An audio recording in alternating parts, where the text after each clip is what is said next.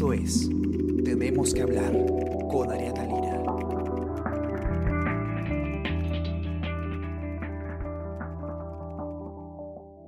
Hola, muy buenos días. Espero que estén comenzando su día muy bien con el pie derecho. Está con ustedes Ariana Lira y este es el podcast Tenemos que hablar.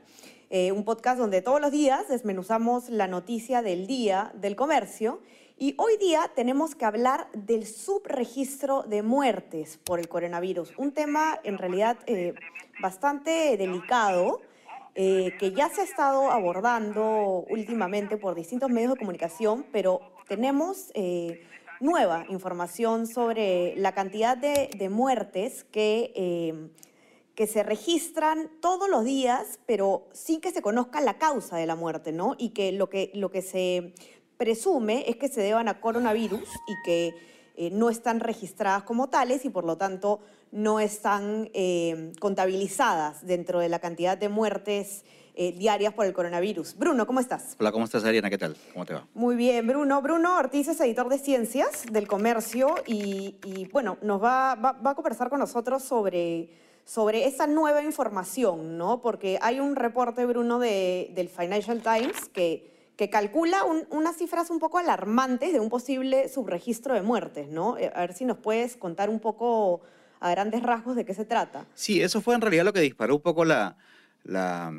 alerta o que llamó la atención en realidad a muchas personas porque el Financial Times efectivamente tienen eh, un servicio en el que van actualizando constantemente información sobre el COVID, no solamente en el Reino Unido, sino con cifras de todo el mundo. Algo más o menos parecido a, a este famoso mapa que, que se está utilizando, que incluso nosotros también lo tenemos en el, en el diario, el, el mapa de, de la Johns Hopkins. Eh, pero eh, en uno de los cuadritos eh, mostraban pues el, el- el repunte de, las, de, las, de los decesos en todo el mundo y lamentablemente pues uno de los países que tenía eh, el pico bastante, bastante alto era el Perú e incluso el periodista que, que es uno de los, de los autores de este informe, que se llama John Byrne Murdoch, eh, él justamente en el tweet en donde comparte el, el pantallazo en donde aparece este pico alarmante de Perú, él menciona, eh, dice algo así, ¿no? Dice como que Perú puede estar luchando contra el brote más severo del mundo. Sí, sí. El epicentro global emergente, le dice, ¿no? Según tu nota. Claro. Fuerte, fuerte. Y claro, y que además, este, bueno, según sus, sus datos señalan pues que las muertes han aumentado un 81% frente a lo normal, ¿no? Ahora, el tema es cómo ellos están llegando a esas cifras, que es un poco, un poquito más complicado, pues, ¿no? Claro, es- Porque- es- ¿cómo, cómo es esta, esta metodología? Porque por lo menos la primera vez que, que, que, se, que, el, que el Financial Times hizo este informe era como comparaban como existe una tendencia normalmente, eh, por, pongamos un ejemplo, todos los abriles de todos los años, más o menos eh, Claro. existe la misma cantidad de muertes y en este caso están comparando eh, este periodo con el año anterior y se ve una diferencia grandísima que se podría atribuir a, a muertes de coronavirus, ¿no? Claro, ¿Es ellos lo que han cómo agarrado es, funciona o, o no lo estoy entendiendo bien? Claro, no, no, claro, claro. Ellos lo que han hecho es agarrar data histórica, pero anual, Ajá. ¿no? Desde enero a diciembre, por semanas, y la han ido comparando versus cómo va esa data en lo que va del 2020. ajá, Entonces, eh, haciendo esos cálculos, ¿no? Ellos han encontrado el exceso de muertes que hay durante esta pandemia y en el caso del Perú le toca como unas aproximadamente, bueno, según lo que ellos dicen, no- 9.500 más. El tema es que... eh, 9.500 más eh, mensuales no, o no, en no. general. Ese- es que ahí es donde no, no entra mucho, no se ve mucho el detalle, porque además que los gráficos son muy generales, ya que solamente quieren eh, eh, brindar la información para que la tengas, pero no, no te dan el detalle como si te dan otras herramientas. Entonces, aquí lo que te marcan es que, por ejemplo, hacia, hasta el 12 de mayo, en el 12 de mayo se, se, se produjo este pico más alto, que era de un 81% más muertes de las que normalmente eh, De las que hubo en la misma época del año, el Claro, año pasado, como, por ejemplo, como ellos o en años ellos- anteriores. Claro, como ellos están comparando años completos, pero digamos por días, ¿no? Una, una línea que va de- desde enero hasta diciembre, han puesto de 2, Ujú. 3, 4 años, y la del año 2020 va subiendo justo hasta el 12 de mayo, que es donde han hecho el último, su última medición, ¿no? Ahora, esto, e- esto- estos datos eh, tienen, tienen eh, que algún tipo de, de- se, o se condicen, ¿no? Con, con un informe también que, que hace un par de días emitió una, un, un centro local que se llama eh, Centro Wiñac, si es que no me equivoco, que Ujú. ellos, eh, sí, es un centro de investigación y consultoría, Wiñac es el nombre, que ellos hicieron una cosa muy Ujú. sencilla que fue ir a la, a la, a la data oficial, a la data del MINSA, ¿no? Entonces ellos han ido a el Sistema Nacional de Defunciones, que es un sitio del Ministerio de Salud en donde todo todas las, las defunciones, todas las muertes que se registran en el Perú se, se colocan ahí, o sea, se, se registra ahí la muerte, ¿no? De todo tipo, sean en hospitales públicos, privados, en la calle, etcétera, etcétera. Todo, todas las personas fallecidas, todo el registro de personas fallecidas va a este sistema, ¿no? Entonces, en este sistema tú encuentras datos desde el 2017 hasta el 2019, que son los datos que ellos han tomado, ¿ya? Y han tomado los datos de mayo, del 2017, de 2018 y 2019.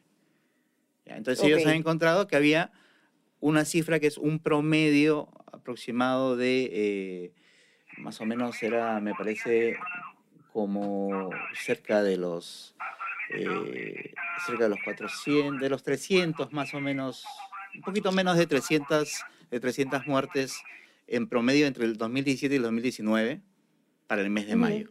Ya. Ellos han tomado esa, esa data, la han sumado con la curva de fallecidos que han sido reportados desde el 19 de marzo hasta ahora.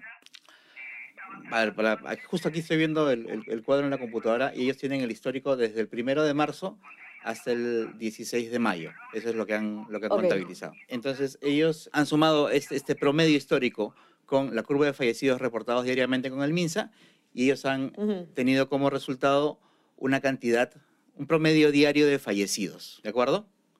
Ahora, Ok. este, esta nueva cifra, ellos la han comparado con la cifra que tiene el Sistema Nacional de Defunciones y han encontrado que desde abril más o menos, estoy viendo aquí la- la- el, el- el gráfico y es más o menos desde el 8 de abril, eh, las dos fiebres empiezan, las dos líneas empiezan a separarse, a separarse, a separarse, y hacia el 16 de mayo hay alrededor de 300, casi 400 fallecidos más por día Ok. que no tienen, que no son, no están dentro del promedio, no están dentro de los, ni sumados a los confirmados por COVID, sino que no tienen aparente explicación. Son muertes, ojo, muertes no violentas, es decir, que no han sido por accidentes Claro. de tránsito ni por otro tipo de, de Que incidentes. ¿no? podrían haber sido por COVID. Claro, es que ahí, viene, ahí es donde viene el, el- el tema este del, de lo del subregistro. Porque, por ejemplo, para la nota eh, que está publicada en el diario, yo he conversado con eh, eh, este científico computacional, eh, Raji Burham, que es el que estuvo hace unos días en, en sesión con el, con el presidente, también explicando unas modelaciones que habían hecho. Y él me explicaba algo muy, muy interesante que decía, ¿cómo saber si es que estas muertes tienen que ver necesariamente con COVID o no? O sea, no se le va a hacer un, un examen, obviamente, a la, a la persona fallecida, porque, digamos, es mejor utilizar ese test en alguien que probablemente pueda estar, para saber si está eh, contagiado o no, y, y ver si se le, si- qué, qué tipo de tratamiento se le da.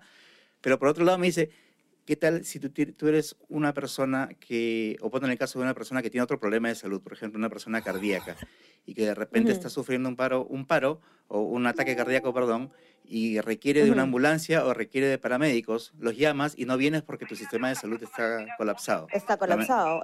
Son víctimas, podrían ser víctimas colaterales del coronavirus. No, no, es Claro. porque, no mueren por el coronavirus, pero mueren porque el sistema de salud está colapsado, porque no hay camas UCI, porque no tienen cómo atenderte. Claro. Entonces, se podría decir que son víctimas de la pandemia también, No sin que sean víctimas de coronavirus, ¿no? Claro, no estás infectado. Directamente. No estás infectado, pero mueres por la pandemia. Ujú.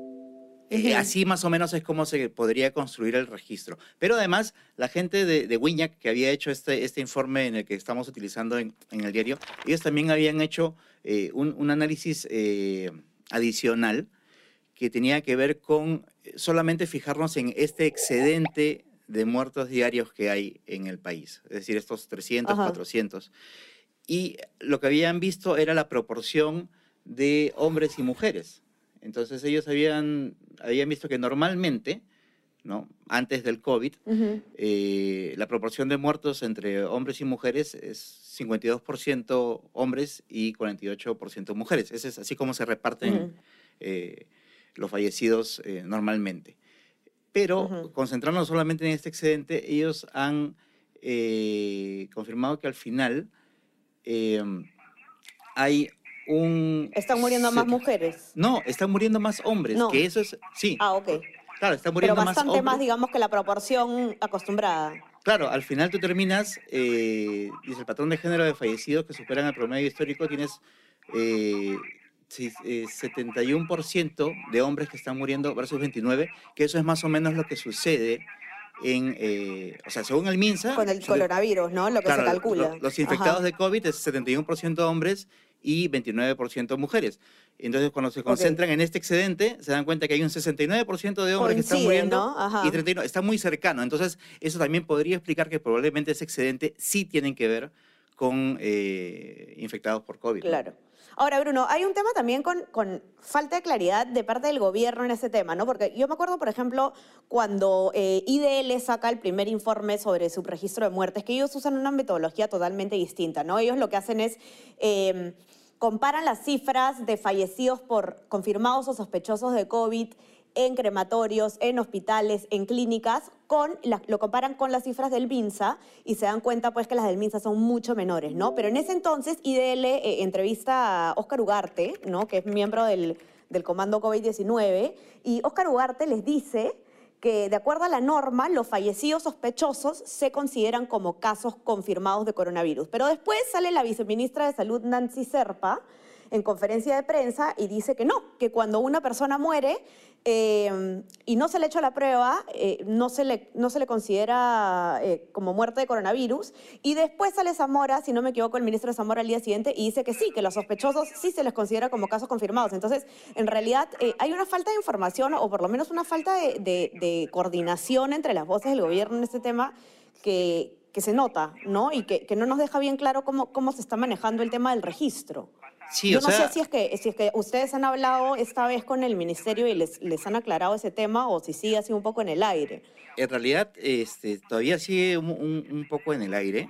Eh, en realidad Ujú. sí, o sea, se nota y, y ya se ha hecho, nosotros hemos hecho evidente eso en, en varias páginas del, del diario, el tema de las descoordinaciones que hay en el Ejecutivo, eh, incluso dentro del mismo MINSA, ¿no? O sea, en otros países del mundo sí se dejó claro desde un inicio que eh, también por una cuestión logística iban a considerar a, a los fallecidos eh, bajo determinadas circunstancias que, eran so- como sospechosos o que podría haber sido COVID, ¿no?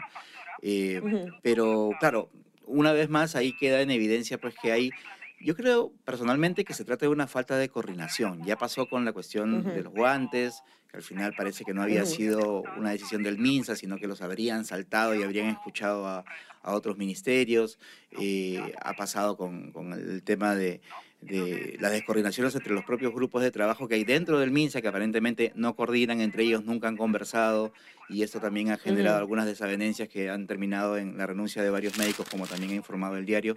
Y ahora queda un poco en evidencia que tampoco parece que están muy estandarizados cuáles son los conceptos que se van a utilizar justamente para eh, la contabilización de los datos, que son muy importantes y no son muy importantes solamente para, para nosotros desde el lado de la prensa, sino son muy importantes para otros profesionales que necesitan esa información, justamente para ellos también poder ayudar haciendo las modelaciones, haciendo las proyecciones e, e ir complementando el trabajo de, de- de- del gobierno con respecto a qué se puede esperar de esta pandemia, ¿no? O sea, ahí también hay un, un problema, no se entiende de que la información que, que- que tiene el MINSA, porque la tiene, y que tiene Ajá. el gobierno en general, es muy importante justamente para que quienes están alrededor y que tienen las capacidades para colaborar puedan hacerlo. Pero si no tenemos los datos, los datos claros y los datos suficientes, eh, los profesionales expertos en esto no van a poder ayudar mucho. Claro, y, y otro tema también, Bruno, importante es este, todo este tema de, si esta información, eh, este, este subregistro de muertes, ¿El gobierno lo oculta a sabiendas o, o es más bien eh, una cosa que ocurre en todo el mundo? Que de hecho hasta el Financial Times lo dice, ¿no? Este subregistro de muertes ocurre en todo el mundo por motivos eh, muy similares a los que ocurren acá. Eh, el ministro Zamora eh, ha dicho, ya ha rec- reconocido que existe la- el subregistro y, y, bueno, descarta pues que haya sido, que haya habido una voluntad de ocultar la información y él dice, ¿no? Esto ocurre en todo el mundo, que es cierto. Eh, lo, que, lo que también se tiene que, pero sin embargo, lo, lo que tiene que, que verse también es qué tanto está afectando, qué tanto subregistro hay, ¿no? Porque en, en- ustedes citan en la nota que, que, claro, o sea, hay lugares donde esta diferencia se hace más notoria, ¿no? Entonces, Claro. eh, como, como en Ecuador, me parece, ¿no? Que el subregistro es altísimo. Claro, lo que pasa es que en, en- en el, mismo medio británico te dice eso, ¿no? Que, que en realidad eh, depende mucho de, o sea, obviamente la zona afectada. Pues hay, hay zonas en donde, Ujú. en donde va a ser mucho, o, o donde ha pegado mucho más la pandemia, y eso también eh, lo, lo confirma uno de nuestros especialistas eh, que hemos eh, consultado para la nota, Rachi Burham, nos dice pues eso, ¿no? O sea, tú puedes tener las cifras de China que te puede dar que los, o sea, en, en plena, en pleno inicio de la pandemia, que te puede dar una cantidad de, de contagiados que es mínima en el porcentaje nacional. Pero claro, tú te enfocas en, en Wuhan y te das cuenta pues que es una zona de guerra, que está todo, este, que están todos contagiados, ¿no? ¿Por qué? Porque estás, contra- estás eh, comparando una ciudad de 11 millones de personas versus los miles de millones de personas que viven en, en China. Entonces el- la proporción es, Ujú.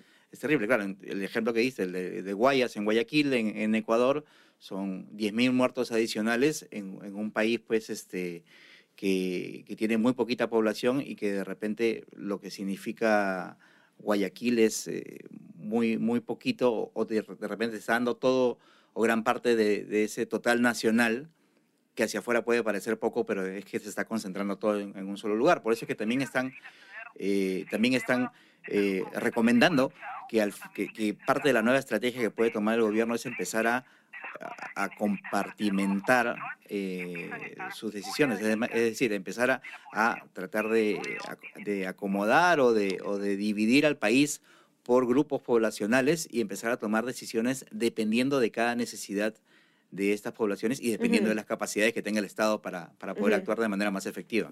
Sin duda. Sí, pues Bruno, bueno, definitivamente muy interesante este informe. Todos los que nos están escuchando eh, deberían entrar a leer la nota, de verdad que está muy buena, la pueden encontrar en nuestra web, elcomercio.pe. Eh, bueno, y, sí, o sea, es un tema que, sin duda va, a seguir generando noticia, ¿no? Es, eh, nosotros tenemos todos los días un número de muertes cada vez que el presidente Vizcarra da su conferencia eh, a mediodía, él informa ¿no? sobre el número de muertes registradas por coronavirus, pero eh, se registran estadísticamente un número considerablemente grande de muertes, eh, más, más, más de, las que, de las que son consideradas eh, oficialmente como muertes por COVID.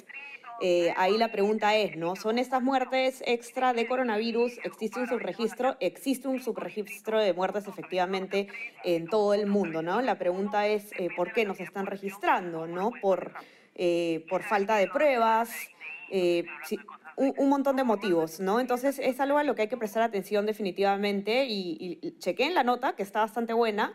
Y no se olviden también de, de seguirnos en SoundCloud, en Spreaker, en Spotify, en Apple Podcast, para que pueden, puedan escuchar este podcast y muchos más. También suscríbanse a nuestro WhatsApp El Comercio Te Informa para que puedan recibir a lo largo del día eh, todo nuestro contenido, ¿no? Tienen multimedia, especiales, les van a ir mandando en la mañana, en la tarde un poquito, en la noche. Eh, nada, nuestro contenido para que puedan seguir informados sobre el coronavirus y sobre muchos temas más.